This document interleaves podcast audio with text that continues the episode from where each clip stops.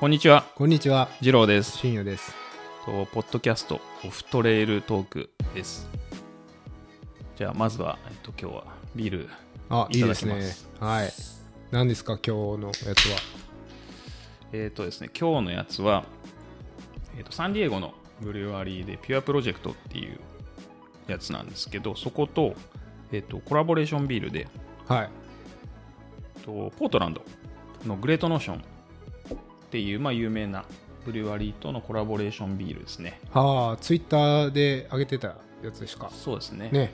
で両方僕の好きなブルワリーででサンディエゴのそのピュアプロジェクト僕の中でもサンディエゴで一番好きですねでそのグレートノーションこれ確かね日本に最近あのディストリビューション始まったやつなんですけど、はいそれも僕の中ではポートランドで一番ですねっていうほなんかどっちも一番なんで、うんあの迷わず美味しいだろうみたいな感じではい迷わず買いましたね、たくさんなるほど。スタイルは？スタイルは、えっ、と、IPA、ヘイジー IPA ですね。いいですね。めちゃくちゃ濁ってる。濁ってますね。あのグラスに注いで、反対側が見えないぐらい、ちゃんと濁ってます。はい。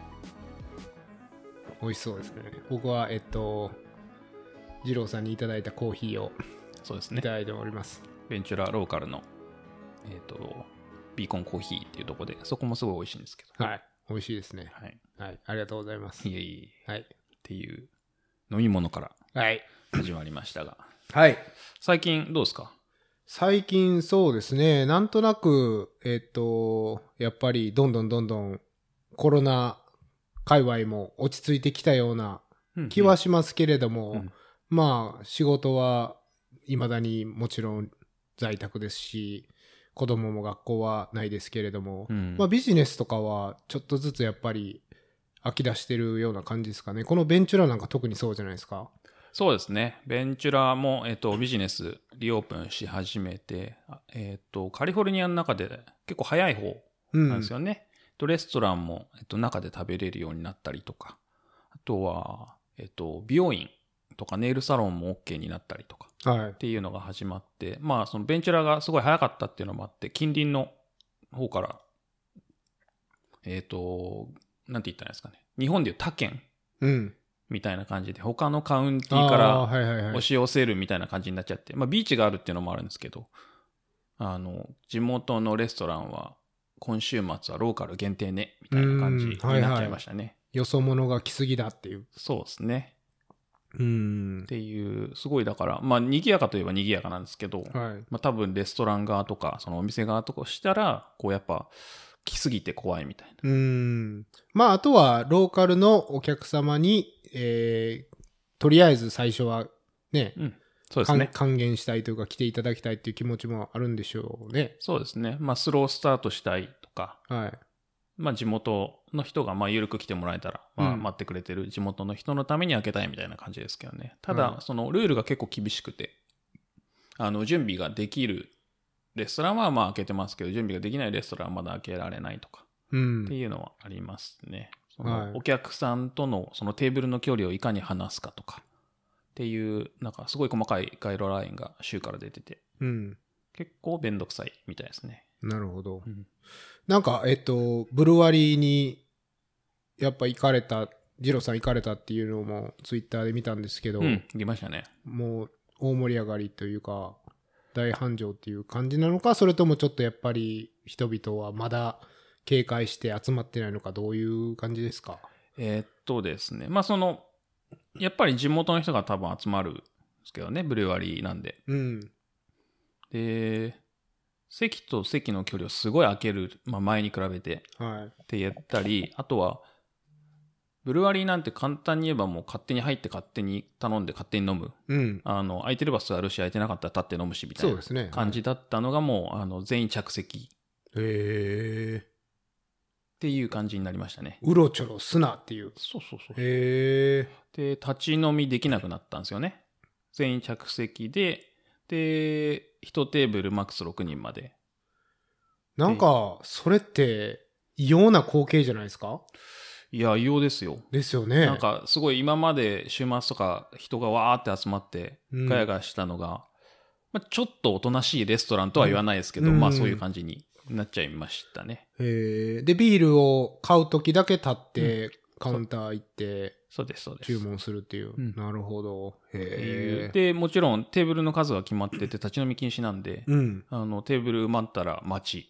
外で待ちですね。どはいうんで、二郎さんたちは待って入ら入られたんですか？それはえっ。と、オープン時間にこう、前のめりで行くっていう。なるほど。はい、座りたいんで。開店前に並ぶ感じで。なるほど。そうそうそう。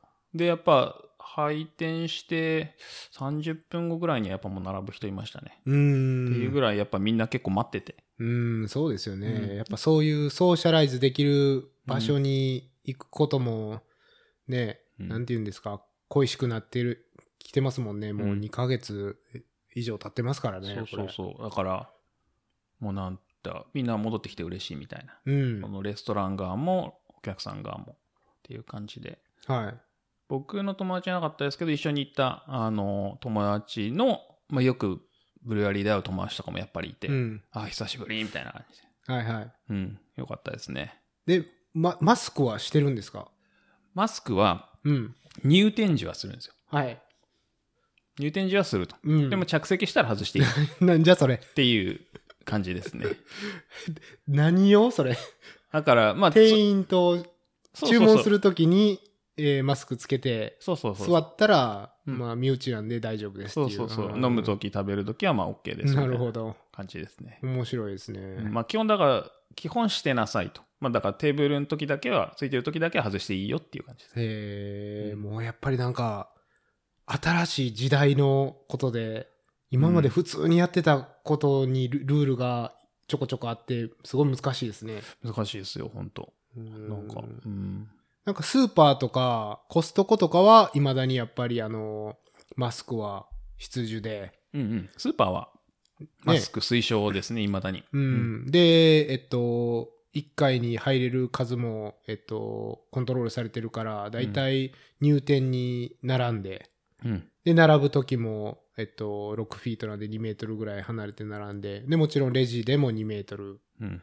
離れて並んでるような、そ、そ、まあそういう意味では、その辺は変わってないですけど、そうですね。だから、まあ、それがレストランにも適用されたといえば、適用された感じだと思うんですけどね。うんまあ、距離を取る、マスクをつける、みたいな。はいっ。ていう感じですね。で、ふらふら動けなくなるっていう感じうんで。すね。はい。まあ、だんだん戻りつつあると。そうですね。少しずつビジネスがオープンしてきてうん。っていう感じですね。はい。ディズニーランドも開くんですよね。確あ、かそうなんですか、ついに。確か、そうそう、今週？今週末、うんあ、急ですね。うん。へえ。だった気がします。なるほど。それもまた、いろいろあるんでしょうね。入場制限とか。あると思いますね。多分予約して、うん。マスク必須でとか、多分いろいろ、なんかニュースでちらっと見ましたけど。うん。まあ、ディズニーもね、年間パス持ってる人とかいますからね。うん。それはい行くでしょうね、おそらく。ですよね。まあ、あと空いてるかもしれないですよね、逆に。うん。多分人数制限してるから。うん。ななるほどね。入入れれれば。そうそうそう。チャンスといい、まあ、言い方は変ですけど。うん。んなるほど。まあ、ですねそれは、うん、まあ、皮切りになって、いろんなところが開いていくような感じはしますね。ディズニーが開けばっうん。ていう。だと思います。ただ、そのスポーツイベントとかまだもうちょい先。うん、ですねそうですね。はい。うんやっぱ数千人規模とかはまだまだですね。うん、うん。そうですね。ランニングイベント関係はいろいろキャンセルとかいう話も、どんどん引き続き入ってきてますけども。そうですね。ハードロックもキャンセルが決まりうん、ましたね。2年連続なんで、ちょっとしんどいですね。そうですね。うん、こういうことが続くと、もう、継続できないレースとか、よく出てきますからね、2年連続中止になっちゃったりして。そうですね。アメリカじゃないですけど、えっ、と、えっ、と、どこだっけあれ。ロンダ。アンドラ。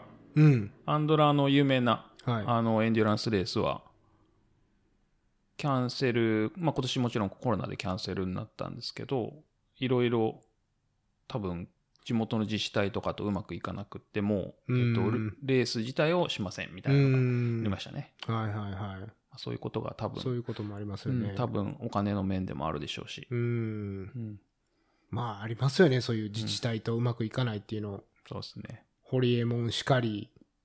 そんなのありました？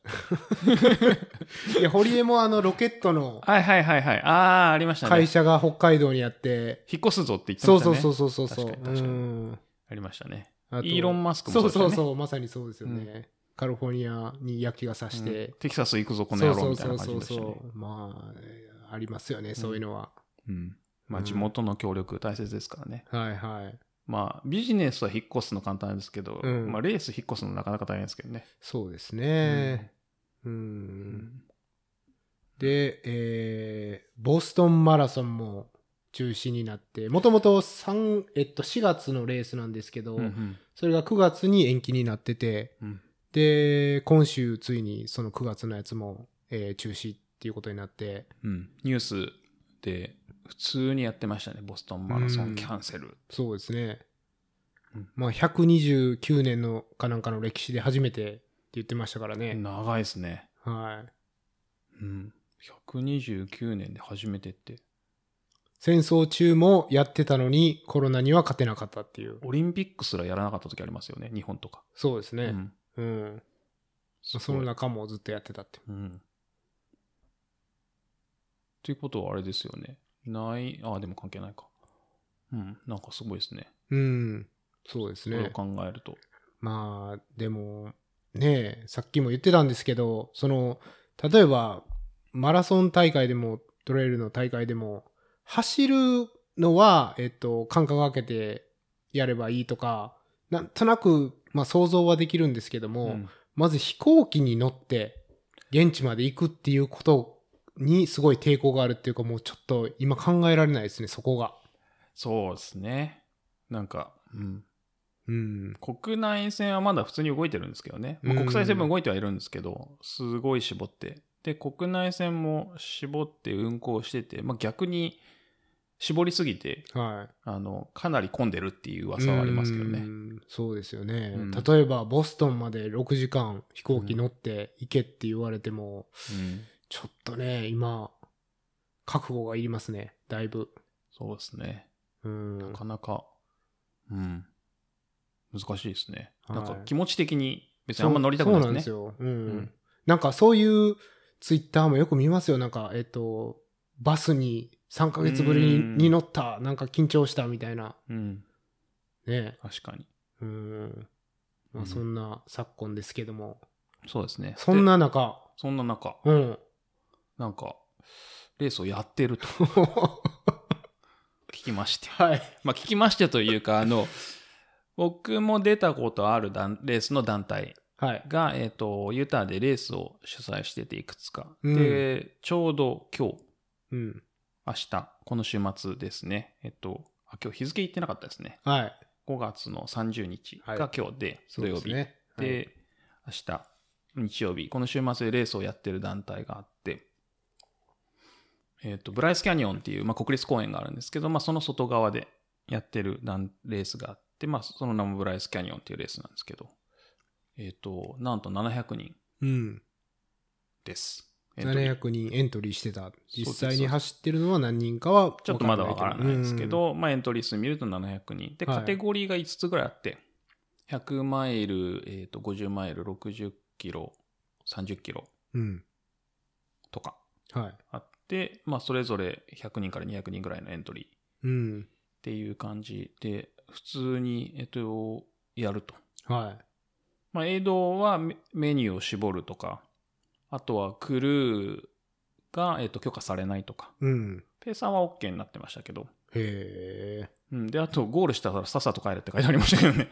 まあ、そうまあ、それぐらいですね。あの、ダラダラするな、帰れみたいなこと書いてありましたまあまあ、そういうのもね、建前上言ってるだけで実際ゴールで追い返されることは、ないとは思いますけどねまあ、その密集してなければ多分大丈夫だとは思うんですけどね。まあ、でも700人。まあ、カテゴリーが全部違うんで、ゴールタイムもバラバラだから何とも言えないですけど、100マイルが110人ぐらいいましたかね。うん。からまあば、ばらけるといえばばらけますけど、うんいや、やるんだこのタイミングでっていうのは結構正直驚きましたね。そうですね。もう、だって、トレイルの大会なんか、き聞かないですよね、もう最近は。本当に。そうですね。一応なんか日本もやる、その緊急事態宣言が解除されて、はい。で、これからやるように調整をし始めるみたいなのはちらほら聞いてますけど、まだうん実際、じゃあ誰が一番最初に。やるレースなんですかっていうのは多分まだ誰も知らない。うん。し、アメリカも、まあそのレース以外はやるとか聞かないですしね。そうなんですよね。そう。だって6月のウエスタンステイツも7月のハードロックも、うん8月のエンジェルスクレストも全部キャンセルですもんね。そうなんですよで。それを考えるとまあ、このタイミングでやるっていうのはなんかちょっと、うん。日本人的に言うと、おちょっと空気読んだ方がいいんじゃないのみたいな。そうなんですよね。まあ、だから、やっぱり、自己管理というか、自己責任で、かかっても いいんだったら来てくださいっていう姿勢なのかもしれないですけどね。うん。ちょっと謎ですね。うん。そう。だからウォッチしてて、こう、どうなるかなみたいな。なんかあんまり、こう、ソーシャルメディアにポストしてなくて、うん。はい。うん、大ピラにやってますみたいな感じは出してないんですけど。なるほど。うんまあでもこれで本当に感染者とか出しちゃったら、ね、ますます風当たりが強くなったりもするから、そうですね。えーぜひ無事で、無事に終えてほしいですけれどもね。そうですね。うん。うんまあそうなんですよ。それで、6月、7月、8月ぐらいまではもう、だいたい全部キャンセルになってて、うんで多分、その、ボストンマラソンなんか9月ですから、もう秋もやっぱり危なくなってきてて、うんでそんな中、僕がエントリーしてるカスケードクレストだけはまだ、やる気満々。いいや、まんまんなのかどうかわかんないですけどね。まあ、様子見ですかね。様子見でやってて、ね、もう何ですか？あとあと2ヶ月ぐらい ?3 ヶ月か。うんちょっとね、もう正直、キャンセルでいい。ちょっと、ちょっと。いや、もうめっちゃ走りたかったレースやけどっていうか、だからこそ、なんか、万全の体制で挑みたいなっていう。うんまあまあ、確かに。ねちょっと緩んでますからね。緩んでますね。うんもうこんなに、もうここ何年かで、マイレージ的には、まあ最低ですからね、今。なかなかしんどいですね。うんモチベーションが。うんうん。なるほど。まあ確かにそれはありますね。そのせいか、まあ、そのレースがいっぱいキャンセルになってるせいか、最近バーチャルラン、めっちゃ流行ってますね。そうですね。うんはいはいはい。なんかい、僕が知ってる限りだといろいろあるんですけど、メジャーなのは、あの、うん。あの、バークレーの、あの、ディレクターのラズがうんやってる、えっ、と、テネシーの1000キロはい。が多分結構メジャーなので一番最初だったかもしれないなとは思ってるいきなりすごいの投げかけていきますね。1000キロって。ど。うん。単位おかしいですよ、また。うんはい。で、5月1日から8月末までですかね。うんで。も4ヶ月、うん。5、6、7、8だから4ヶ月うん。で1000キロなんで、はいまあ一月250キロだから、そこまで難しくはないかなっていうのはありますけどね。うん1日10キロ以下ですね。はいはい流はい。そうですね。うんまあで、うん。まあ、それでもね。で、あの、すでに1人フはいィニッシュした人います。え？1ヶ月。すいません。えっと、いつからでしたっけ？5月1日から。5月1日から今日5月30日で1000キロ。はい。昨日かお、昨日かな？ファーストフィニッシャー出たよ、みたいなの見ましたけどね。はい。はい。すごいですね、それは。うん。狂ってますね。はい。1000キロ。1000キロ。1日30キロ以上。そうそうそうそう。でしょ？その人は。その人は。うん。なるほど。す、すごいな、それ。うんよく怪我しないで、で走れますよね、そういうの。そうですね。20マイル毎日。うん。うーん、想像できないですけど。まあ、できないですね。はいあの、できない組ですよね。うん、できない。まあ、け健全なそうそうそうそう。グループで健康的な、はいはい健康的な方だと思います。はい。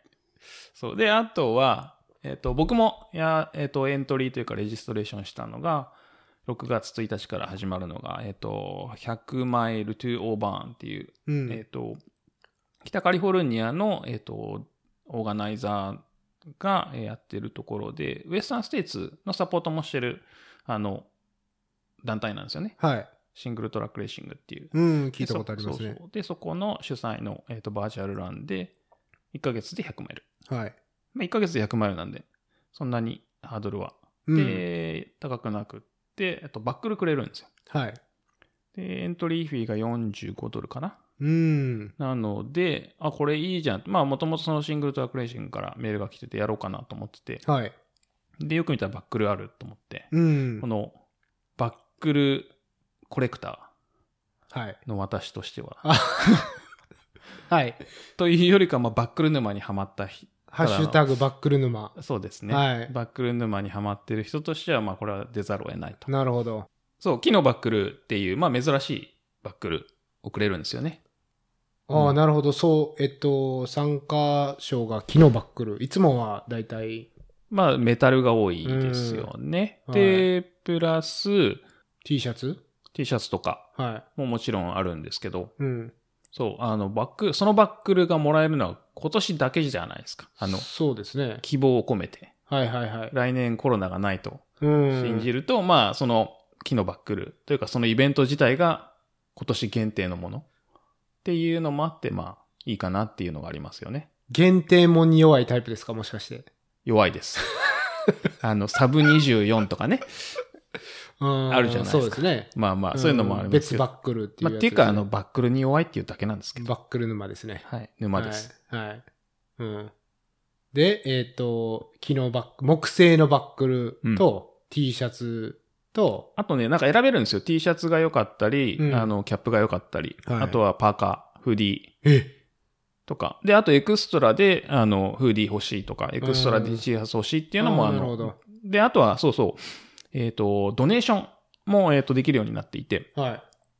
そう、さっき言わせたんですけど、そのフードバンクうん。ですね。あの、北カリフォルニアの、えっ、と、団体になるんですけど、フードバンクへの、えーの支援、ドネーションができるようになってるので、まあ、えっ、と、よかったら、ぜひ、うん僕も少しだけですけど、あの、寄付させてもらいました。はい。で、それで、えっと、とりあえずバックルとシャツもついてよ45ドルっておっしゃってましたけど、なかなかいいバリューじゃないですか、それ。そうです、そうです。で、えっ、と、多分アメリカ国内はエクストラのシッピングフィーはなくて、うんうん。送料ですね。はいはいはい。日本は追加15ドルだった気がします。結構リーズナブルな額ですそね。うですね。うーん。はい。よかったと思います。はいはい。じゃあう皆さんそれをね。まだね、えっ、と、まあ、このポッドキャストがうんドロップされてからもまだ、もちろん、えっ、と、レジストレーションできると思うので。なるほど。うん。期間的には6月なんですけど、まあ、始まってからでもはいレジストレーションできそうな感じ。そうそうそう。というそれこそあの、まあ、皆さん、きっと100マイルぐらい、うんぴょろっと、いけると思うので。うん。はい。まあそんなことないですけどね。すいません。はい。ヒロさんはできるということで。いえいえ、まああの、バックルブラ下がってる時だけできるっていうだけです。6月20日ぐらいまでにレジストレーションしてくれれば大丈夫っていう。そうそうそう。はい。っていうことで、えっと、ツイッターとフェイスブックにシェアしたら、あれうんよあれよとなぜか、うん。こう、日本の友達がエントリーし、はい。なぜかそのなんか、瞬間風速的にすごい日本のエントリーが増えるっていう。アンバサダー、ジロなんかもう、なんかくださいみたいー。ね本当そうですよね。な。そうそう。その、だから僕がシェアするまでは多分、見た限りは日本からのエントリーはなかったんですけど、ううん。ん。多はい分、相当今いるんじゃないかと。すごいですね。うん、見ましたよ。何人か、えー僕もエントリーしましたっていうのを、はい。ツイッターで。で、まあちょっとどう走るかはまだ考えてないんですけど、はいはいはい本当は、もうやるんだったら、投資で100マイルうん。みたいなのを考えてるんですけど、はい。まあいかんせん今治安が良くないので、うん。夜一人で走るっていうのはまああまりよろしくないかなっていうのと、うん。まあ免疫弱っちゃうんで、はい。なるほど。う。ん、っていう健康面と、うん。っていうのでまあ投資はないかなっていうので今、あと天気も含めてうん。数日に分けようかなとは思ってますけど。手、ハードル下げといて、からの？ストラバ見たら、投資やってるやんみたいな。期待してますよ。まあまあ、あの、お楽しみに無と。茶ぶり。お楽しみにと。ですねうんまあだって別に、絶対ここでやらないといけないってことはないから、うん。そうです治。安のいいところを選んでできますよ。そうですね。うんそうですね。まあまあ。まあ、エイドステーションは家か自分の車か。うん、そうですね。まあそういうのはありますけれども。うん。日本みたいにね、コンビニとか充実してるといいんですけどね。うん、なかなかそういうところはないので、夜街はちょっと走りたくないし、うんっ。ていうところはありますけどね。そうですね。うんすいません。それ、えっと、期間は？期間はね、1ヶ月です。。6月、6月いっぱい。6月いっぱい。うんなるほど。じゃあもう、あさってからですね。そうですね。なるほど。はい。まあ、100マイル年でやるとしたら別にあさって、こう、余裕こいてても大丈夫ですね。だから、6月のはい24、4日ぐらいまでは一切ログせずに、うん。まあ、やっぱり急に来たかっていう、そうですね。一日で。あり得るかも。か、もっとや、こそっとやっといて、あげるのを遅くするとか。あなるほどね。そうそう。んまあそんな、あの、そんなこすいてはしませんけど、はいはいはいはい やるとしても。うんまあまあちょっとあの状況を見ながら、そうですねまあベストな方法でやろうかなと。っていうのと、あとはジンジャーランナはいはい。うー。ん。深夜さんも大好きだ。ジンジャーランナーの、えっ、と、グローバルランっていうのは毎年バーチャルランをもうやってて、うん。今年で5回目かな。僕も3年前ぐらいに1回やりました、あやりましたはいはいはい。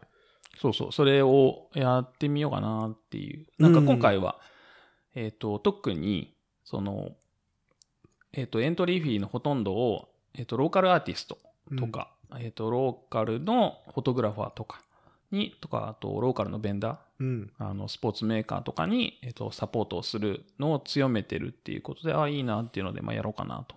はい。だから、えっ、と、そのローカルのフォトグラファーの、えっ、と、ポストカードセットとか、うん。ローカルアーティストが作るやつですね。はいはいはい。そうですね。クラフトとかが、えっ、と、プライズとしてついてくるんで、うんまあいいかもなと思ってやろうかなと思ってますね。はい。ジンジャーランナあと、そのジンジャーランナーのやつは結構カテゴリーがあって、ー。そ、の、あの、獲得標高1位の、あの、カテゴリーとか、あとなんかドーナツ何個食べたカテゴリーとか、うん。そういうのあるんで、そうですね。なんか目指せますよ。ドーナツカテゴリーですかね。しんどいですよ。そうそう。標高のやつはまあ無理なので、そうですね。あの根性ないので。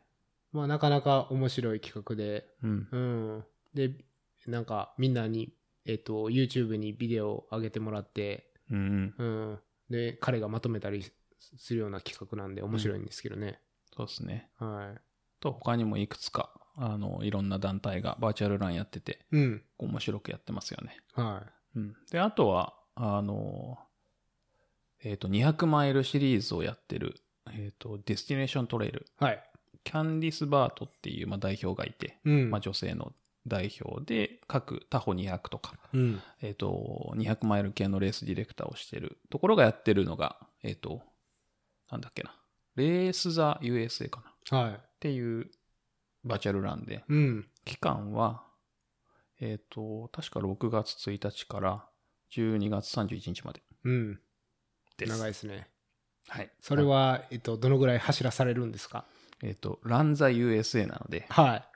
えっ、と、距離で言うと、うん。サンフランシスコからうん。ニューヨークまで、はい。あ、たったの？たったの。言うと1秒ぐらいです。はい。はいどれ？えっと、距離で言うと、2500何十マイルです。マイル？だから4000キロ以上ですねやばい。ですね、それ。はい。結構です。そうですね。もちろん、丁重にお断りしますけど。はいっっていうのがまあ、えっと、2500マイルとか、他に、まあ、短いカテゴリーもあったり、はあとは、えっとランのカテゴリーとバイクのカテゴリー、い。うん。あとはソロかチームうんと。かも選べるんですけど、え、な、6月1日からっておっしゃいましたっけ、うんということは7ヶ月で2500マイル。そう。なかなかですよ、それ。なかなかですよ。普通にうん。1ヶ月300マイル？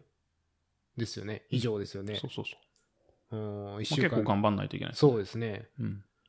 それはちょっとやっぱりツアーものしかエントリーしないやつですね。そうですね。うんから、まあ、ソロで2500何十マイルうん。が、えっ、と、モーストエクストリームランナーズって書いてありますね。いや、もうそ、意義なし。まあ間違いないですね。そうそうそうそう。で、チームで2500マイル、何十マイルっていうのが、えっと、8人まで OK なので、うん。まあ割ると1人300マイルちょっとはい。なんで、まあ、そんなに難しくないですね。うんそれならね。はい。っていうのも良かったり、あとソロで1000マイルっはい。うん。ていうカテゴリーがあったり、う。うんん。っていうのもあるんで、はい。まあまあ、お好みのそうですね。エクストリームか、はい。ちょうどいい1000マイルか。うん。まあ1000マイルがちょうどいいかって言われてもよくわかんないですけど。まあ、でもな8ヶ月、ん？違う。7ヶ月で7ヶ月1000だからマイル。まあ別に140マイル。うん。そんなに。まあ。うん、1ヶ月140マイルってもう、なかなかですけどまあまあね。は200キロちょっと。い。うん。うん。うん。まあ、本気出さないとできないですね、それ僕にはちょっとできないですね。あ、そうですか。はい。うん。僕はあの月平均、レース抜いたら100キロぐらいが、うん。100キロから150キロぐらいが、はい。多分、150超えると、心が折れるんで。150キロ、なるほど。だから100マイル、ほとんどいかないですうね。ん。1ヶ月でう。ん。うん。ですね。でも、100マイル明日走れって言われたら、まあ走ります。走れちゃうんですよね。バックルからは走りますよ。バックルという人参があれば。そうそうそう。うんバックルないとちょっと無理ですね。うーん、やっぱそういうのもちょっと理解しづらいというか、僕も必死で何ヶ月もトレーニングして、ピーキングとか自分なりにして、うん。やっと100マイル走れたんで、もうその、カジュアルさがちょっと信じられないですけどね。なんその、だからマラソンとかでもそうだと思うんですけど、まあ、うん。最初の10キロって辛いじゃないですか。は初めての10キロとか、初めてのハーフマララソンとか辛いじゃないですか。うん。でもなんかやってると、この自分の具合がわかるじゃないですか。ここれぐい。らいでできそうみたいな。はい。50キロとかも、その、初めての50キロより、うん5回目の50キロだったら、こう、まあ今日こんぐらいでいけるんじゃないのかな、みたいなのあるじゃないですか。うんそれですね。はい。100マイル、うん、じゃあまあこんなもんかな、みたいな。っうん。ていうはい。雰囲気？うん。ですね。まあちょっと超越してる理解してもらえないかもしれないですけど。そうですよね、うんまあでもそれが経験というそうそうそう。ことかもしれないんですけど貯金で生きてるようなもんですよ。うーんなるほどすごいですね、まあ、そういうそういう二郎さんの話もねやっぱりリスナーの方にやっぱ聞き応えがあるんじゃないかなっていうあんま参考にならないと思うんですけどね。うーんそうなんですかねうん。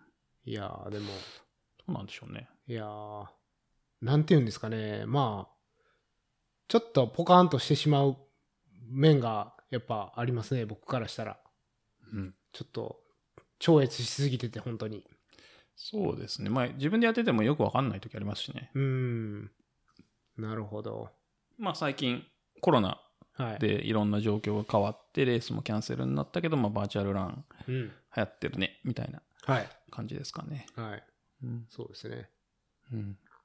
まあいいですよねその場所に限らず日本でもアメリカでもヨーロッパでもうん。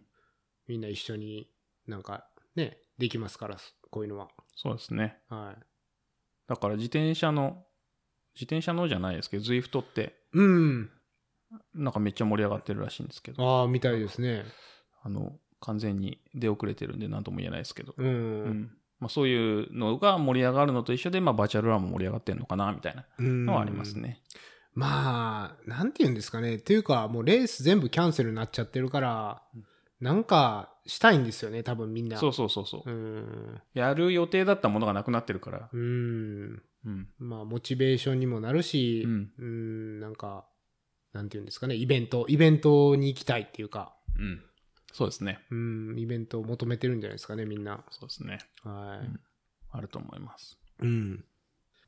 でね、うん、治安が悪いっていうそうなんですよね。なんですけどね。そう。で、今日も、えっ、と、ベンチュラの市役所でデモはい。ですね。はいもしかしたらちょっと音が入っちゃうかもしれないんですけど、うん。していて、まあ、もちろんニュースで見ている方はご存知だと思うんですけど、んアメリカ各地でデモをしていますと。はい。結構まあ今は深刻な状況ですね。ニュースにあったように黒人の方があの白人の警官にあの、なんて言ったらいいんですかね。まあ殺されてしまうというか、うん。えっ、と、容疑をかけられて、手錠されて、で、首を膝で押さえつけられて息ができないってずっと言ってるのに、それが7分間はい。続いて、意識を失って病院に行ったけど亡くなってしまったっていう事件があって、それからですね、それがあの、ソーシャルメディアで、まあビデオが拡散したのもあって。その一連のあれを撮ってたんですよね、誰かがビデオで、ね。そうです、そうです。近くにいた方が撮っていて。うんはで、もともと2月にも似たような、あの、黒人の方がジョギングをしていて、えっと、白人の親子に射殺されるっていう事件もあったり、まあ、いろいろうん、あの、根深いものがもともとあると思うんですけど、LA ボードもそうなんですけい。ど、っうん。ていうのがあって、まあ、それがすごく拡散して、で、警官はそこで、えっと、首を膝で押さえつけた警官と一緒にいた警官4人はすぐ首うんになったんですけど、首になっただけだったんですよね。うん。まあ、罪として問われてなかったというか。はい。っていうのがあって、まあ3日ぐらいですかね。ミネアポリスとか結構大変なことになってましたそうしで、すね。あと LA とかポートランドとかデンバーとかでもデモがあって、はまあそれこそベンチャーでも今あるんですけど、っい。うん。ていうのがあって。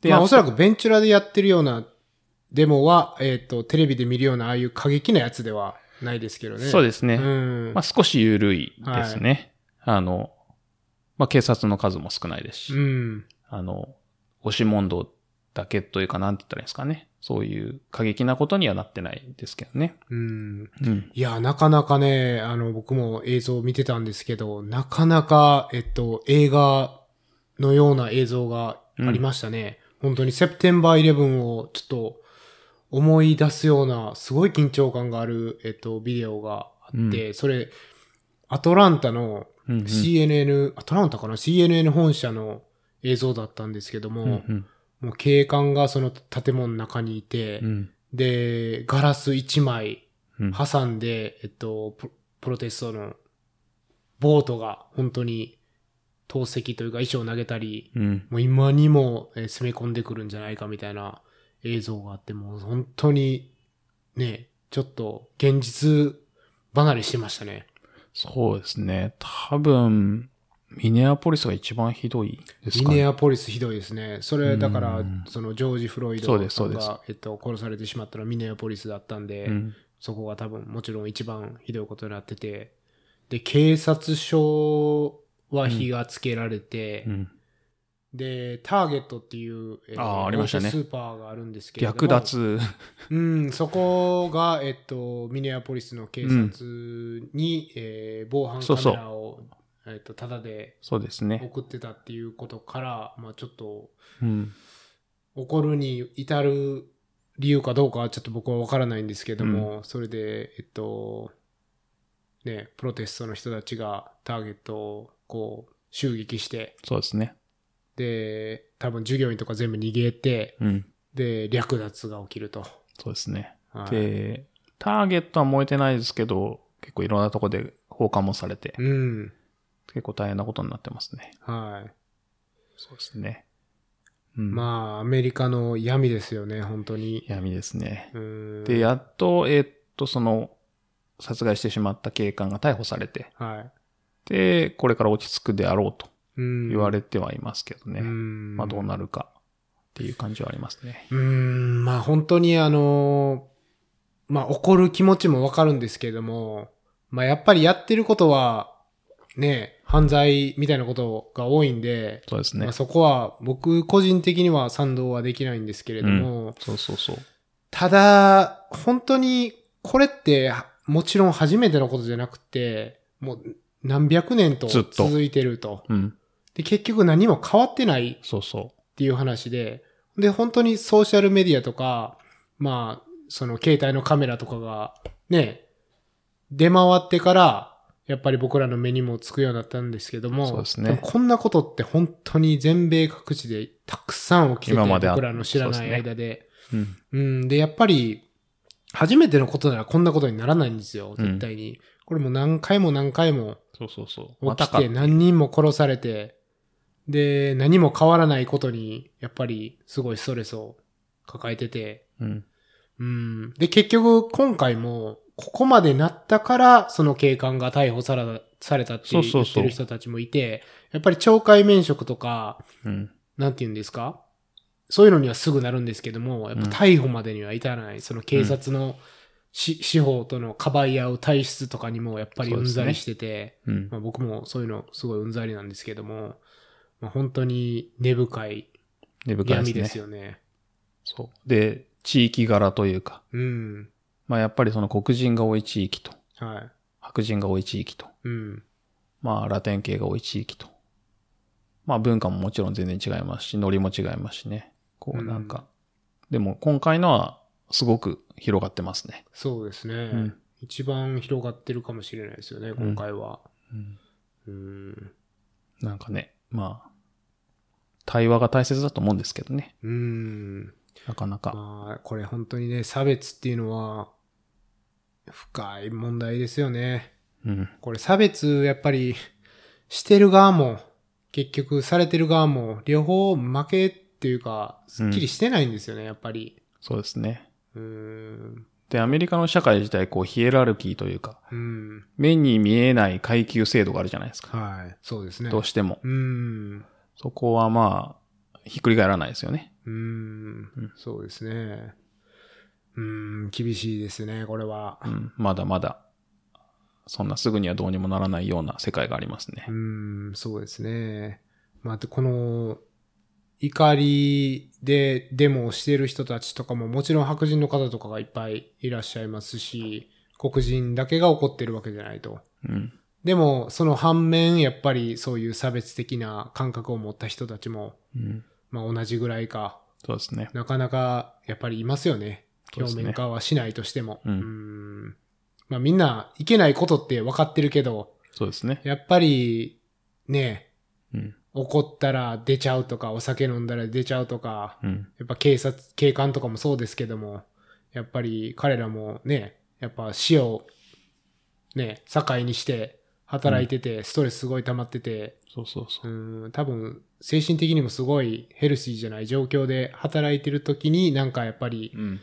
うん、その黒人が、えー指示に従わなかったりしたらもうね、そうそうそうプ。チーンって切れて、そめちゃくちゃ警棒で殴ったり。う。うん。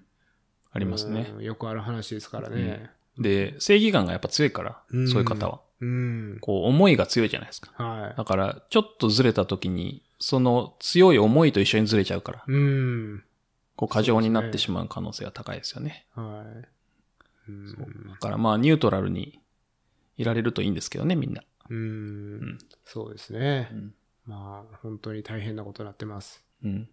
早く落ち着いてほしいですね。うんまあ多分そのコロナストレスも絶対あると思うんですよ。そうですよね。うん。うん。こう、物事が前とおかしい状態になって、普通って何って、普通に戻りたいってみんな思ってる中でね、うん。いろいろあって。そうですね。うん失業率もすごい上がってる中で、うんこういうことが起きてしまうと、うん。うん、さらにひどくなってしまいますけど。そうですね。重たい話になってしまいました。重たい話ですけどね。やっぱりこれがアメリカ、事実ですね。うん、うんですよね。そうですねやっぱり。うん、拭いようのない事実なんで。そうですね。うんまあ僕自体は20年住んでて、そこまであ、ね、ああからさまに差別された経験っていうのはそこまではないんですけども。うん、僕もないですうね。んまだないというか。まあ、えっと、黒人というか、アフリカン系アメリカンとアジア人とでもまた違いますし、そうですね。うん。で、まあ、ね、もしかしたら我々は大人になってから来てるんで、うんそういうのがマシで、だなのかもしれないし、そうですね。ね、中学生とか高校生で、多感な時期にはね。うんやっぱいろいろあると思いますよね違うのかもしれないしですしね。うん。うん。まあ、うん平和を願う我々、そうですね。はい。オフトレールトーク。基本、ゆるさを、平和とゆるさを。はい。ゆるい、ゆるいと呼ば、言われている。そうですね。褒め言ポッドキャスト葉。でそう、褒め言葉、褒め言葉ゆるさなんで。はい。はい。今回もゆるいエピソードをはいお送りしてますが、いちょっと硬い話になってしまいましたね。そうですね。はい。はい。でですね、えっと、今週、いつでしたっけ？昨日ぐらい、昨日、一昨日ぐらいに、えっと、エピソード6をドロップしたんですけども、そうですね。ドロップしたっていうのは僕はいつもリリースって言ってたんですけど、二郎さんがドロップするって言ってて、そっちの方がかっこいいなと思ったから、ドロップするって言ってやりました。ナチュラルに使いましたね、ドロップって。まあ、あの、やった。インスタとかツイッターのところはリリースにしましたけど、うん。あ、なんかそうなんですね。そうそう。えっ、と、ツイッターでこう友達が、なんだっけな、話してるときに、こう、レースの話が、かなみたいな話をしたときに、うん。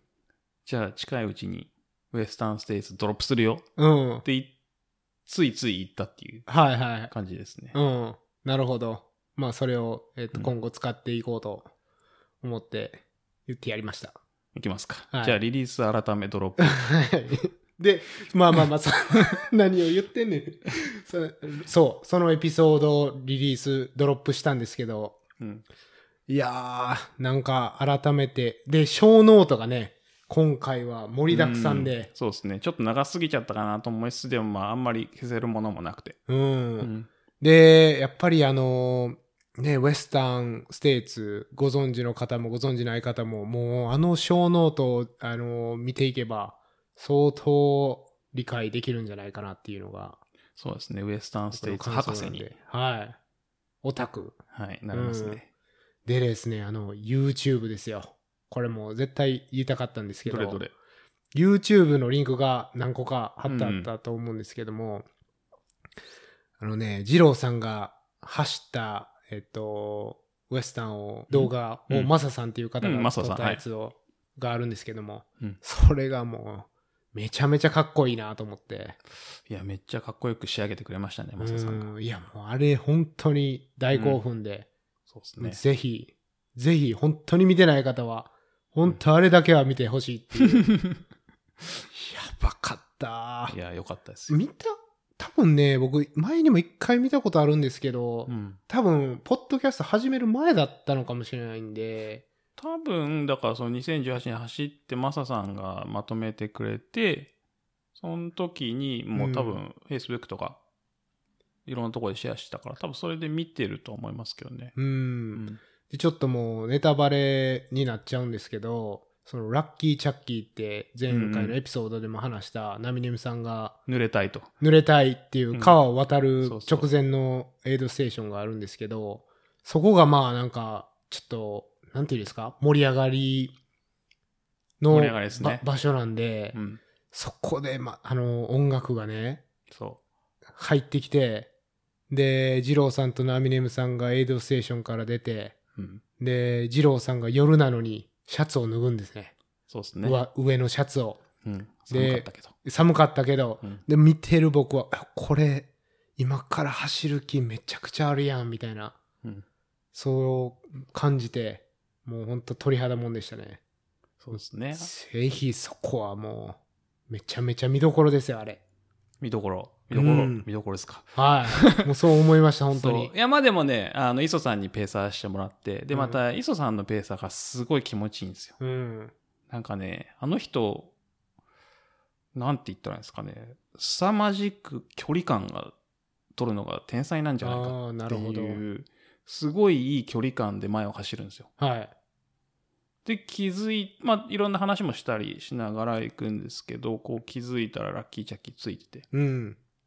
で、本当はもっと早く着きたかったんですけど、うんラッキーチャッキー。日が暮れちゃって、できれば日が落ちる前に行きたかったとかっていう、まあ結構いろいろ悔しい思いもありながらそこに着いて、で、まあナミネムに代わってもらうと。うん。で、あの、川渡るんで、まあシャツを濡らしたくないっていうんで、ま。あ脱いだんですよね。うん。っていう感じで、まあ川を渡り。うん。で、まあそのビデオに入ってないですけど、はい。あの、川すっごい深いんですよ。うん、そうですね。腰ぐらい、腰以上ですかね。はい。うん。胸下ぐらい多分行くと思うんですけど、まあそれなんでロープを伝っていくんですよね。で、ボランティアの人たちがウェットスーツを着てずっと川に張り付いて、ロープをやす押さえてくれたりすうるんですよ。ん、はいはい。で、渡り終えて、で、ライフジャケットを着るじゃないですか。はい。で、ライフジャケットを返すんですよ。そのボランティアが反対側にいるんですけど。うん。で、あの、そこで僕はつまずいて、ほすねを思いっきり強打するんですけど、う。はいはい。時にあの、言っちゃいけないうんアメリカで言っちゃいけないワードの一つを言っちゃうわけですよ。あ、なるほど。あんまり綺麗じゃないピ言葉ーみたいなの。はいはい。でもはい別にそれあの、僕は自分でこう、すねをぶつけてうん言うわけですよ。はいはいはい。でもあの、その目の前にはそのボランティアの子がいて、うん。で、あの、ごごめんみたいななんかあの超怒られてごめんみたいなかわいそそうそういや、う。うん。でもなんかこっちももうなんかも悶絶しててうん。フォローできなかまあったんですけど、ね、冷たいのもあるし痛さが増して。そう。うん。で今なら言えると。ごめんと、っうん。ていうのはありましたね。ね。まあそれは映ってないですけどね、うん。はい。いやー、でもあれもね、本当に僕も、ビリー・ヤングのフィルムもそこに貼ってあって、うん。で、えっと、まあ、二郎さんお気に入りのアンブレイカブルもそこにあるんですけど、本当にそれに肩を並べるぐらいのテンションの上がり気味でしたね、あれは。あのシーンだけは。そうですねあのシーンだけっていうか、まあ、うんあのシーンは特に。うん、いや良かったですね本当マサさん今はねテキサスに引っ越しちゃったんですけど、うん。前にも何回もレースのサポート来てくれたりとかはそうすごいいい人でい。うん。いやー、もう本当に充実したエピソードでしたね。そうですね。なんか多分、あんまりたビデオの中に映ってないと思うんですけど、こうレース終わるのが、なんか初めて終わん終わっちゃうんだ、うんみたいな気持ちになったのはウエスタンだけですね。なるほど。うんトラック回って嬉しいんですけど、うん。あ終わっちゃうな、みたいな、すごいですね。ありましたね。うん。あれもやっぱり二郎さんが若干最初の方で潰れて、うん。で、走れるようになって、うん。で、こう、すごいね、なんか、クルーとかチームのテンションが上がってんのもバシバシ伝わってきますからね、あれ。そうですね。最初、いまいちでしたからね、だいうぶ。ーん。ねなんか、トレイルの横で体育座りしちゃったっていう話もされてましたけれども、うん。うん。いや、もう本当に興奮する動画でした、あれは。いや、よかったです。なんか、見てもらえたらいいですね。うん、そうなんですよ。あの、 show note をね、やっぱり、ぜひ、チェックしてほしいなっていうのが、我々の思いですよね。うん。うんなるべく面白い動画とかね、まあ、参考になるリンクうん。をできる限り載っけてるので、はい見てもらえるといいですね。そうですね。そうそう。で、あの、前回のエピソードで、あの、言い忘れたことがあって、まあ、ウエスタンのエピソードではい。言い忘れたことがあって、まあ、エントリーの条件とかは、qualify とかいろいろ話したんですけど、うん。えっと、ウエスタンはトレイルメンテナンスが、えっと、マストですと。はい。あの、他のレースでももちろん必要な、あのトレイルメンテナンスが必要なレースはいくつかあるんですけど、まあ、ウエスタンも、うんそうですね。えっとカスケードも多分に、漏れず、AC も必要ですね。はい。そうですね。あの、AC は、日本からのエントリーはトレイルメンテナンスを免除してくれます。まあそうなんですね。まあ、ただ、あの、それは僕の経験上の話であって、今後どうなるかわからないですけど、今までの僕が知ってる限りでは、トレイルメンテナンスは、あの、わざわざ日本から来てくれるんだったら OK ですと。ってはいはい。いうふうに免除はしてくれますけど、それこそカスケード、ウエスタン、ハードロック、あとは、なんだろうな、えっ、と、タホリムトレイルとかは、えっ、と、トレイルメンテナンス必要なので、うん所定のフォームがウェブサイトに載ってるので、まあ、もしエントリーが決まったら、とトレイルメンテナンス、まあ、もちろんアメリカではしづらいと思うので、日本のレースですね。はい例えばですけど、僕も、えっ、と、タホリム出るときにやったのが、スリーピークスはい。とか、あとは多分 OSJ とか、うん。あとは石川博樹さんのレースでいくつか多分トレイルメンテナンスとかうんやってますので、まあそういうのは調べて、はい。あの、まあフォームにあのディレクターのサインをもらって、まあ PDF にして送り返して、トレイルメンテナンスしましたよっていうのをまあ出さないといけないですね。まあそういうレース多いですね。はいはい。まあ少ない、まあ全体から見ると少ないかもしれないですけど、そうですね。まあ大体100マイルですよね。距離的には100マイルのレースはトレイルメンテナンスを、えー必要としているレースが条件ですよね。そうですね。うん。はいで、日本のレースでもあるんですかね？トレイルメンテナンスが条件なレですースっていうのは。それは3ピークスはい。です。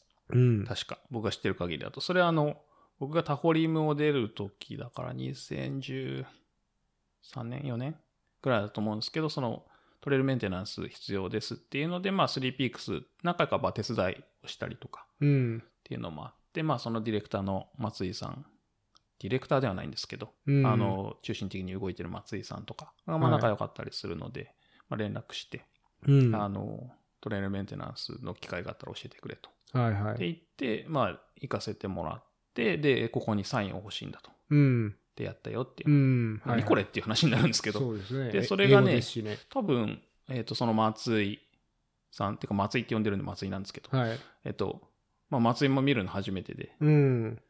ていうので、まあ、書いてもらって、こうこうこうなんだと、アメリカの。うん。レースに出る条件と。うん。っていうのが、うん。うん。まあでも、なんか、日本のレースとかだと、本当にクリック合戦とかよく聞くから、もっともっとトレイルメンテナンスを条件にしたら、そういうのも緩和されるんじゃないかなとか思いながら見てるんですけどね。そうですね。で、スリーピークスが始めたのはそれですね。ああ、なるほど。はい、はい、はいはい。あの、まあ、デマンドが、というか、あの、エントリー数が大きくなったので、まあ、トレイルメンテナンスを、えっ、と、条件に入れますよっていうのを、うん。はい、始めましたね。いい動きだと思いますよね、本当に。ですね。なので、まあ、そんなに日本もない、まだないと思いますけど、まあ、これから広がっていくかもしれないですね。なるほど。うん。っていう感じですね。で、あとは、エントリー、まあ、確かに、エントリーっていうか、出走ですね。うん。エントリーするのは、まあ、 qualify を取ってエントリーをするんですけど、まあ、抽選、ロッテリーをどう通り抜けるか。っていうのは、まあ、死ぬほど大変っていうのは、まあ、伝えたんですけど、うん。まあ、あの、抜け道がありますよと。スポンサーフィーではないですよと。う。おう1万ドルではないですよ。1万ドル。ドクターの1万ドル。じゃなくって、えっと、ミニマム5ドル。うん。えっと、10、まあ、何かっていうと、ラッフルくじっていうのがあって、はい。まあ、くじですよね。うんくじ引き。はいはい。で、えっと、1枚5ドル。うん、で、10枚以上になると、えっと、1枚4ドルかな、はいはいっ。ていうのがあって、好きなだけ買っていいですと。なるほど。で、その中から、まあ、そのシーズン、1年の中の買った、ラッフルくじを買った人の中から、こう、ピッとうん。くじを引かれて、えっと、確かはいはい5人、うん。まあ、えっと、ラッキの人はー、当たりますと。はいはいはい。っていうのが、まあ、一応ありますよと。うん。まあ、とは言ってもみんな買うんで、うん。確率ね。的には何パーセントかって言われると分かんないんですけど、はいはいはい。まあ、運試し。その確率は発表してるんですかね？してないと思うんですよ、ね。確かに見たことない見ですねたことないんですよね。で、まあ、一応5人はい。なんで、だただ僕が知ってるというか聞いたことある日本人の方は20万とか30万とか買って当たらなかったっていうのは聞いたことありますけど、わかりません。わかりません。それ、あれですね、5年、6年エントリーして、ね、入れないがっかり感とはまだ別そうそうそうのがっかり感が。まあまあ、だからまあまあ、こう、なんて言ったらいいですか。20ドルぐらい。うんとか。そうですね。まあ、運試しじゃないですけど、はいはい。まあ、してもいいかなぐらいの。うん。なるほど。その、例えば、 qualify、qualify は確かね、どうし、あれどっちだっけな。 raffle くじで qualify を走んなきゃいけないかどうかっていうのがうん。ありましたね。まあ、走らないといけないような気がしますけどね。うん。うん。まあだから、 qualify 走って、うん。一口5ドルでそうですね。まあ、あの、抽選券を買うと。そうですね。まあ、 lottery にかからなくても大丈夫と。うんっうん。はいていう、はい、はい。そうですね。うん。まあでもその、もちろんその、なんていうんですか、ロえー raffle に出したお金もレースの運営費に回るっていうね。うん。うん。まあ、あの、自分の払える額ではい。やってもらえればい。いいかもしれないですね。まあ、あと、そう、えっ、と、前回のエピソードでもう一つお伝えし忘れてたことがあって、うん。ウェスタンステーツって毎回、あの、統計を取ってるんですよ。そうですね。あの、ランナーにアンケート。まあ、統計というかアンケートなんですけど、うん。を取っていて、あの、言うなれば、どんなシューズ履いてますかとか、はいはい。どんなパック背負ってますかみたいな。っうん。ていうとか、まあ、タイムとか、あとはコーチングサービスを受けてますかとか、いろいろ、まあ、そういう統計をアンケート形式で取っていて、はいはい。で、まあその、フィニッシュタイムがどうなっているかっていうのはもちろん簡単な統計もあるんですけど、それがね、結構公開されてて、うん。見てると面白いんですよねそうですよね。はいはい。で、まあ横軸がフィニッシュ時間。はい。まあ一番最初の統計がその横軸がフィニッシュ時間で、縦軸があのフィニッシュ人数。うん。なので、まあ例えば一番左で言うと14時間。で、まあジムとかフィニッシュするわけじゃないですか。はいはい。で、フィニッシャーがまあ1人とか2人とかってうんいうまあ小さい時間で、で、15時間、16時間って横に流れていくにつれて、あの、フィニッシャーの人数がこう、どんどん増えていって、なるほど。っていう右肩上がりの、あの、棒グラフですかね。うん、そうですね。はいはいっ。ていうのがあって、まあ、そのサブ24に向けてどんどん右上がりになっていくわけです右肩上がり。なるほど。まあ分かりやすいんですけど。そうですねで。みんなそれを目指して、そうそうそう一つの目標として、うんえー頑張っ頑張るとそう。そう。で、あの、そのサブ24の過ぎた途端また、そのストンと落ちるわけです。そうですよね。こうあ、無理だ、的な。うん、うんもう無理な人はね、うん別に24時間10分であろうが、そうそうそうそう。25時間であろうが、あんまり頑張頑張るあれないですもんね。そうそう。24時間目標の人は、っていうとまあそうなっちゃうんで。はい。で、そのサブ24の次からまた今度、フィニッシュ時間の30時間に向けて、うん。右肩がどんどんどんどん上がっていくんですけど、はいはいっていうこう、なんか波が2回あるみたいな。っそうですね。24時間前と30時間前で。ていう、まあ分かりやすい、あなるほどね。っていう、まあ統計があったりとか、はい。あとは、まあシューズ、どのブランド履いてますかうんっそうですよね。ていうのがあって、で、はい。統計の分け方が、えっ、と、まあ全体、ランナーの全体とうん。サブ24うん。はどうですかっていうのがあって、なるほど。で、まあシューズで言うと、まあ大体他。うん。が30%、うん。35%とか30%とか。で、まああとアルトラが23、4%。うん。で、サロモンが10%か15%ぐらいとか。はい。で、ナイキですね。で、あとブルックスうん。っていう、まあ順番でいきますね。うん。なんかね、確か他が伸びてきてるんですよね、最近。まあ圧倒的ですね。うん。うん。なんか、ちょっと前はもうちょっとアルトラが強かったような気がするんですけども、アルトラが他に流れてるような雰囲気がそうですねあ。りますね。うん。最近、他強いですね。うん他が、なんかこう、ランナー以外にも浸透してますしね。ああ、うんそうですね。うん。それこそ、えー医療の方とかも、えー他のクッションをうん。ね、そうですね。ドクター、ナースはいはい。入ってる人長時間立ち仕事の人ですよね、はい本当に。うんで、あとは、ハイカーとか、うんその、そのウォーキングをするハイカーではなくって、僕が見る限りだと、その、例えばですけど、年配の方で、うん。あの、近所ウォーキングしてる方とかでも普通に他入ってるんですよね。なるほどね。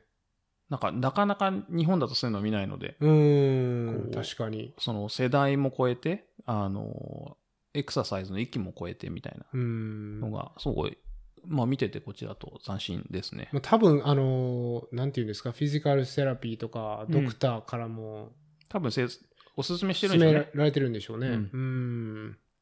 だと思います。で、んウエスタンのメインスポンサーも今、他じゃないですか？そうですね。えっと、本来であれば今年から？去年まではアルトラうん。だったと思います最近まあそのまでアルトラでしたよね。だったと思います。2018年はアルトラでした。うん。あ2019年か今年からかは分かんないですけど、うんえっと、そうですね、他になりましたね。うん。だからゴールデンチケットも、他、ゴールデンチケットみたいな名前になりましたね。ああ、そうなんですね。うん。なるほど。うん。まあ、アルトラもね、まあ余談なんですけど、もう買収されて、確かバンズとかと一緒の、そうですねえっと、なんていうんですか？企業えっと、VF、VF。VF うんコーポレーション VF コーポレーション。はい。はいはい。バンズ、ノース、ノースフェイス。はい。うん。とか、結構大手の、えっ、と、なんて言ったらいいんですかね。えーとホールディングカンパニーそうですね。うんはいはいはい。になってますね、今は。そうですね。うんうん。なるほど。僕の知ってるアルトラの人も、えっ、と、いきなりオフィスっていうか変わるわって言ってましたね。あ知らそうなね知らなかったっつって。ええ買収まあ知らなくてそういう、そういうもんですよね、買収っていうのはね。そうそう、んひ俺が引っ越さなきゃいけないのかすらまだわからないって書いてましたね、前。うんもともとはユユタにいましたう。んアルトラのベースのユタにいて。うん。なるほど。うん。まあそういう、まあ本当面白いんですよね、このスタティスティックスって、そうそうそう。ウェスタンステイツのウェブ,、ウェブサイトにあるリンクなんですけども。そうですね。それこそ、だから今、シューズブランドの話しましたけど、まあ、うん。靴下、ソはいックス、はいはい。で、その、コーチングサービスを受けてるか受けてないか、うん。それこそ、全体でコーチングサービスを受けてる人、受けてない人の割合、そのサブ24をする人で受けてる、受けてないの割合とか、うんで、DNF した人で受けてる、受けてない割合とか、はいはいはい。っていうのも分かったりとか、なるほど。あとはトレーニングキャンプ参加しましたはいはい、5月末の。うん、僕がおすすめするトレーニングキャンプ。まあ、それはもちろん、あの、場所的なものもあるので、そうですね。日本からね、キャンプ、そのトレーニングキャンプのためだけにアメリカに来るのは厳しいですからね。そうそう。それこそ、まあ、東海岸の人もわざわざトレーニングキャンプに来るのかっていうのもありますしね。うんはいはい。まあ、その、そういうのもありますけど、それでも32%、なるほど去年トレーニングキャンプには参加してますね、うんランナーのうちの。面白いですねう。ん。あとはライト。あの、ハンドライト、ヘッドライトのブランドはどこですか、うん。まあ、これはね、ペツルとブラック、ペツルがまあほぼ一強。うん。で、ブラックダイヤモンド。はい。で、あとはまあウルトラスパイアとかが続いてますみたいな。で、僕が結構好きなのが、はい。この統計の中で好きなのが、ハイドレーションシステムどうしてますか、はいはいはい。で、すごく簡単に言うと、あの、パック。うん。でベスト。そうですね。えっ、と、ランニングベストはい。に、あの、ボトルをつけてるのか。うん。で、もしくはハイドレーションパック。こっちで言うとブラダーって言うんですけど、うん。あの、はいはいはい背中に入れる、あの、1.5リットルとか2リットルぐらいの袋うん。ですね。はい。をつけてるのか。もしくはハンドボトルなのか。うん。うん。っていうのが、まあ、大体3強なんですけど、そうですねう。ん。で、その、全体のフィニッシャーの中で言うと、あの、ベストでボトルが一番多いんですよ。ベストでボトル。ベストは背負ってるけど、さらにハンドボトルを持つスタイルっいや、てことですか？違います。えっと、ランニングベストにボトルを刺すタイプですね。ああ、なるほど。はいはいはいはい。あの、前にボトルを刺すのが、そのベストとボトルのセット。なるほど。はい。はいはい。ですね。で、2番目が、えっと、ベストで、うんそのブラダーというか、ハイドレーションパック。はいはいはい。で、最後がハンドボトルなんですよ。なるほど。順番で言うと。へ数、ー数の順番で言うと。そうなんですねうん。だけど、サブ24うん。のフイニシャー。で言うと、うん。まあ、ベストでボトルっていうのがまあ1番は1番なんですけど、はい。2番目がハンドボトルなんですよ。なるほど。で、しかも1番目と2番目の差はほぼなくて。ハンドボトルが強いと。うんんそうです、そうです。だからその、全体のフィニッシャーで言うと、ベストにボトルを刺す人が本当3分の1。うん。で、ベストにハイドレーションパックを入れる人が4分の1。うん。で、なるほど。まあ同じく4分の1ぐらいがハンドボトルうん。ぐらいがいるんですよね。はいはいはい。簡単に言うと。まあ34%、25%、23%みたいな感じなんですけど、サブ24フィニッシャーになると、うんそのサブ24をする人になると、あの、ベストでボトルを刺す人うん。が37%。はい。で、ハンドボトルの人が35%。うんだからもうほぼ変わらないんですよね。はいはいはい。で、あの、ベストでハイドレーションパックを入れる人っていうのがまあ13%うん。に一気に下がると。うん。だから、多分、早い人というか、はいはい物事を早く進めたい人は、うん。まあ、あんまりハイドレーションパックをチョイスしてないんじゃないかっていうような、まあ、形に見えるというか。うん。うん。あとね、いや、わかりますよ、それ。あのね、早い人って、飲む量少なくないですか？まあ、活動時間少なくなるっていうのももちろんありますよね。まあ、それそうですよね。うん。なんか、僕、僕みたいな、まあ、遅めのランナーは、ええよくあの、あいつはハンドボトルだから多分早いっていう、なんかその偏見の目で、あるんですか？ああありますね。結構あるあるだと思うんですけどね、僕の中で。本当ですか？うん。で僕なんか、ものすごい、あの、水飲む方なんで、うんうん。例えば、ハンドボトル2本とかの人うんうん。がいる中で、僕は、えっと、ブラダーと、うんさらにソフトフラスク2本みたいな。うんうん。飲む量どんだけちゃうねんみたいな。そうそう。だから、ミックスっていうのもいるんですよ。うんその、ベストとボトルとブラダーとうん。ハンドボトルのミックスみたいなのもパーセンテージとして出てるんですけど、はいはいはい。それはすごく少ないんですけど。ううん。ん。あとはなんかね、やっぱりあの、昔からやってる人はハンドボトルの傾向があるような気がしますね。なるほど。うん。最近始めた人は、うんえーベストに慣れてるというか、なんか多分ね、この何年間でベストすごい質が上がってるような気もするんで、うん。なんか昔のベストよりも最近のベスト、本当にあの、その、す僕が使ってるサロモンのうん。ベストとか、もう本当に体に結構フィットするやつで、で、つけてることも忘れちゃうんじゃないかぐらいのやつなんで、ですね。僕例えば、2時間ぐらい走るときも大体ベストで走ってるんですね。はい。うんもう常日頃。うんうんで、ハンドボトルで走ることなんてもう最近ほぼないですね。マジっすか？はい。なんか、両手開けときたいんですよね。うーん、なるほど。うんなんというか。あんまりね、僕はハンドボトルで気にならないというか、むしろハンドボトルじゃないと嫌なんですよ。うん。だから、早いランナーなんですよ、いやいやいや、違いますよ。あの楽したいだけですよ。いやー、そうなんですね。ううんん。そうですね。でもまあ多分その昔からの歴史で言うと、うん。トレイルランニングのパックはベスト型ができたのはまあ最近じゃないですか。うん、そうですね。うん。そのサロモンの S ラブパックっていうのが多はいはいはい分できたのが一番最初のベストだと思うんですけど、うんまさにそれ僕フランスから買いましたけど、日本に行ったああ、時に。そうなんですね。うんあの、キリアンが背負ってるやつなんだあれっつって、あの革新的なランニング。グパックはなんだっつって、はいはいはフランスから取り寄せましたけどね。い。うん。うんなるほど。うんまあだから、本当にあのベストとソフトフラスクっていう、まあ、うん。10年前はなかったスタイルなんですかね。はい。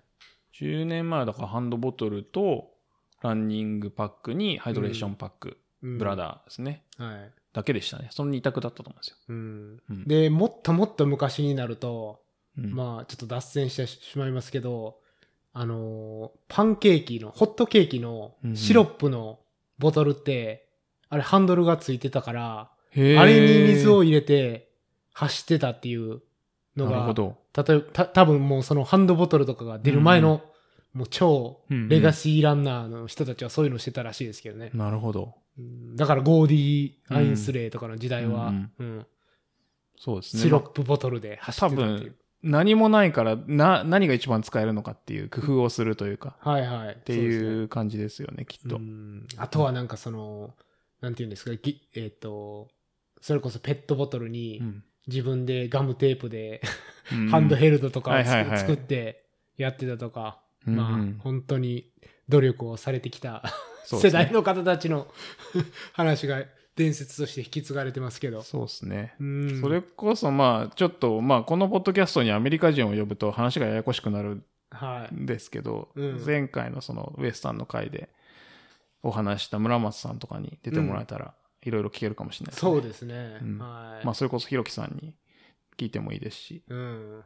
まあ、出てもらいたいですね。ねえ、ちょっとあのーこれを聞いてる方たちにもちょっとね、お聞きしたいですけれどもね、何派かみたいなのは、そうですね。例えば2時間走るのは、2、3時間ですかね。うん。どうですか？ハンドボトル派ですか？ベスト派ですか、うん、うん。そうですね。まあ、あと環境にもよりますよね。そうですね。あ例えば山深い場所に住んでるんだったら、ちょっともうちょっと装備がうーん。増えると思うんですよね。はい。やっぱり、あの、先週、今週かな？あの、アメリカで有名なアウトサイドっていう雑誌うん。が、まあ、あるんですけど、まあ、その中で、えっ、と、ウェブの記事なんですけど、初めてトレイルランニングをする人向けのセットはこんなんです。はいはいみたいな、うんあの、記事があったんですよ。はい。で、それは、まあ、ざっくり言うと、まあ、服ですよね。うん。あの、シャツ、えっ、と、ショーツ、ソックス、帽子。で、まあ、あと靴、もちろん靴、うんトレランニングシューズがあって、で、あとはハンドボトルなんですよ。なるほど。うん。で、まあ、必要なものがあればウエストパックみたいなはいはいはい、はい。ものを、あの持ってください。で、まあ、それ以上物持つんだったら、まあ、ベストなり、うんランニングパックを買ってくださいというか、用意してくださいみたいな記事だったんですよ。やっぱ、そこってそもそも要するに、一番最初のトレイルランニング向けにもうそもそもやっぱハンドボトルなんですよ。はい。はい。でも多分、日本で初めてのトレイルランニングに行く人は、うんって言ったら多分そうはならないと思うんです。あ多分そのおすすめではいけないと思うんですよねはいはい。で山に、多分なん、どっかの山に入るとか、うん。っていうことになり得るので、そうなったら、もう少し例えば、あの、ウィンドシェルを持っていかないといけないとか。ほで、天気予報が良くなかったら、あの、レインジャケットを持つとか。で、あと、ファーストエイドキットを持っていかないとダメだっていう多分おすすめをすると思うんですよ。で、それ、例えばですけど、そのアウトサイド紙のそのまま日本で、あの、そのまんま紹介すると、は多分若干ディスられるんじゃないですかい。ね。なるほどね。軽山を。軽装備すぎるといはい。っていう、まあそれはどこに行くかっていうそもそもの違いがあるんで、うん。いいか悪いかでは。はないんですけど、はい日本でそのトレイルランニングをするっていうのは、まあ多分山に行くっていうことに近いので、うん。そうするとまあそういう装備ではなくなるかなっていうのはありますね。なるほど。うんまあ確かに、里山でも遭難して、ね、うん大事に至るっていうことは、そうそうそうそう。多分ニュースで見たりしますからね。うん、うんこっちのトレイルはやっぱすごい、そこら辺にあるものですごいカジュアルなので、うん、うんそうですね。うん、うん、まあ、あとは、そのトレイルがそもそもポピュラーっていうか、こうね、うん人が多いっていうのも、まあ、あるのかもしれないですね。そうですね。うん、もし何かあっても、誰かが助けてくれるっていうか、うん。まあ、そういうのを期待したらダメなんでしょうけど。そうですね。まあでも、やれ、なんて言うんですか、熊よけの鈴を持ってないとダメとか、うんうん。うん、そういうことはないような気がしますね。ないですねう。ん、とりあえず、まあ、やっちゃいなよ、みたいな。そうそうそう。うん、do しちゃいなよ、みたそいうな。そうそう。怒られてから考えるみたいなのがありますよね。そうですね。だから、あの、犬ダメって書いてあるトレイルでも犬連れとか多いですしね。うん。別に犬 OK のトレイルもいっぱいありますし、はい。もちろん、いろんなところあるんですけど、本当犬 OK のトレイルでリーシュつけないで一緒に走ってるランナーとか、まあ、いますよね、普通に。でも多分日本でそれができるところって、できるところっていうか、あの、そういう設定というか状況をみんな考えてないと思うんですよ。はあ、なるほど。うん。だから山に犬連れてきちゃダメみたいな、うんっていうななんとなくのルルールがあるだけで。はい。うん。だから、そのアメリカ人がこう、リーシュをつけないでトレイル一緒に走ってるみたいなの、こっちだと結構普通だけど、そうですね。日本で見ることはないと思います。なるほど。確かに犬見ないですよね。で、そういうルールも多分ないと思うんですよ。うん簡単に言えば。暗黙の了解で、なし。なしでうん誰もそれをうん破らない。うん。うん多分やったら怒られるみたいなはいはい。なるほど。ところは結構あり得るかと思うんですよね。うん。なるほど。うんねまあなんか、個人で自由にやる分にはいいと思うんですけど、僕は。うんまあ、軽装も重装も、まあ、自己責任っていううん。話なんでしょうね、アメリカはそうで。すね。うん。だから、まあ結構文化の違いがすごいあると思います。なんか話はすごいそれちゃいましたけど。うん、そうですねう。ん。はい。ですね。で、まあその統計に戻ると、うん。あの、それこそ時計のブランドが何ですああ、かなるほど、なるほど。まあほとんどガーミンとスンと2強はい。ですね。どこですか、一番は？ガーミンです。ガーミンですか。うんやっぱりうんで、まあスントが。でも、なんかそんなに離れてなくてはいっ。ていう感じですね。うんほぼその2社でシェアをしている感じです。で、あとはコロスっていう、まあ新しああ、ありますね。はい。いのが出てきたりっていうのはありますね。うんうんありますあります。もうあの、プロアスリートがガッとコロスに移り移りましたね。うん。この1年、2年ぐらいの間で。そうですね。うん。多分、プロモーションしてるんでしょうね。でしょうね。うん安いんですよね。うんガーミンとかと比べたら。まあ今後どうなるのかわかんないですけど。はい。うん。まあ安さで売ってますよね。うん。ちなみに二郎さんは僕はスントスント。はいなるほど。僕ガーミンなんですけど。うんうん。はい。昔ガーミンだったんですけど、うんガーミンがその、日本であんまりなくて、はい。で、アメリカから僕はガーミンを買ってたんですよ。うん。で、そうするとなんか、その時ってあんま調子良くなくてすぐ壊れたんですよね。えでそうするとわざわざアメリカに送ってみえたいな。うん。で、めんどくさくって、うんで、ガーミン3個ぐらい持ってたんですけど、すぐ壊れるっていうほうほ感じで、で、スントに乗り換えて、う。うん。で、ずっとスントですね、今は。なるほど。うん。うん。壊れるっていうのはハードウェアの部分ですか？そうですね。あとはなんか、ログ取ってもちゃんと取らないとか、うん。なるほど。うん。っていうのがあって、うん。うん。で、日本の代理店を経営するとっていうか、その、正規代理店が当時あったのかな？なんか日本語化をしてくれるんですよ。はいはいで。別に日本語化必要ないじゃないですか。うんなかったのでそんなにややこしくないですそう。なんで、その日本語化するしたやつがすごい高くて。ああ、なるほど。で、いやいや別に普通にアメリカから買いますよみたいうんうんう。なん感じで買ってたんですけど。うん。でももう10年以上前ですね。10年ぐらい前かな。なるほど。僕はあの、こどれぐらいですかね、走り出してからずっとガーミンなんですけど、うんうん。特に問題なく、うんううんん、調子はいい感じですけど、という援護をしておきます。いや、だからね、さ最近の見てるとガーミンの方がいいかなと思ってるんですけど、うんなんか離れられずにいますね。はいはいはいあの、スントで調子良かったからずっと。うんで、スントの今のやつがね、結構不満なんですよ、僕は。あ、そうなんですか。そう。で、スント9っていうのを使ってるんですけど、うん光学式で、はいはい。あの、心拍を取ってくれるんですけど、うんこの間、あの、家を出て走り始めて3分ぐらいで、はいはいあの、心拍が206って言ってます。見た見た。そうそう。いや、なんであの、キリアン並みの、キリアン並みの心拍、あの、家出て3分では出てんのみたいな。しか、しかも、あの、多分キロ6分とかでしかしてない。はいはいはいはいはい。抵抗もどうにも合わないんですよね。うん。本当になるほど。うん、っていうのがもう不満というか、うん。ね、はありますね。まあ、それ以外は別にいいんですけど、うん心拍はちょっといまいちですね。なるほど。リスト心、まあ、それは他もいまいちかもしれないですけうど、んち。ょっと悩ましいですね。あと、その、どれぐらいきつく時計をはめるかでもかなり変わってくるみたいですからね。そう。で、なんか、相談したんですよ、サポートセンターに。はいはい。なんか、いきなり200とか出るんだけど、うん。って言ったら、あの、時計を肘側にずらせと。肘が、あ、ちょっと上ってことですか？そうですはいそうですはいはいはい。うんうん。で、そうするともっと綺麗に測れるみたいなことを言い出すわけですはいはいはいはいでも、肘側って太いじゃないですか。そうですね。とその、普段巻いてるとこよりかは、肘側に移動するってことは太くなるじゃないですか。はいはい。でそうすると、振ってると、あの、ずれちゃうんですよね。ああ、下に落ちてきちゃう。そうそうそう細いね。うん、で、そう、おかしいじゃないですか。うん。片方、その肘側が太い。はい。で、太い方にずらしたら、うんあの、細い方が空いてるじゃないですか。うんそしたらそれずれるじゃないですか。はいはい。それをメーカーが言うのかみたいな 気持ちにはちょっとなって、うんまあ、で、何回かやったけどやっぱうまくいかなくて、うん。うんちょっとダメだなと思って、まあ今は、ちょっと不満。なるほど。うん、まあ使ってますけど、う。うんん、それ以外はね、あんまり不満はないです。はい。うんうん。心拍だけです。その光学式心拍のところだけちょっと不満。うん。ですねまあね、あの、んあの、なんていうんですか。胸にはめるベルト。そうですね。ね、あれもなかなかしんどいですからね。そうですね。うん。メンズブラ。メンズブラ。うん。うん。父バンド。そう、父バンド。はい。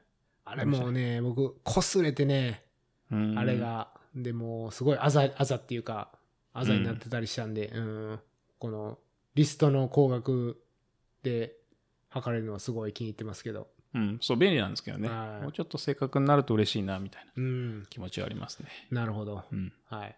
ですね。まあ、時計はそんな。で、あとはそのクルーをつけるか、ペーサーをつけるか。みたいなのがあって、これはですね、もう圧倒的にあのクルーをみんなつけてますと。どれぐらいですか？それはもう全体でも、あの、サブ24でも、うん。フィニッシュでも、あの、30時間以内のフィニッシュでも、DNF でも、ほぼ9割の9割。がクルーをつけてます。なるほど。で、まあ10%は、その1割ですね。は、あの、うんクルーつけてないっていう統計です。これもう中で、もうみんな変わんないですねう。ん。で、あと、ペーサーもほとんど一緒です。はいはい。で、ほぼ9割がペーサーをつけてます。ただ、あの、うん DNF をした方は、あの、ペーサーをつけてない率がちょっとだけ高いです。ああ、なるほど。やっぱ助けになってるってことですかね。はいはい。そうですよね。うん。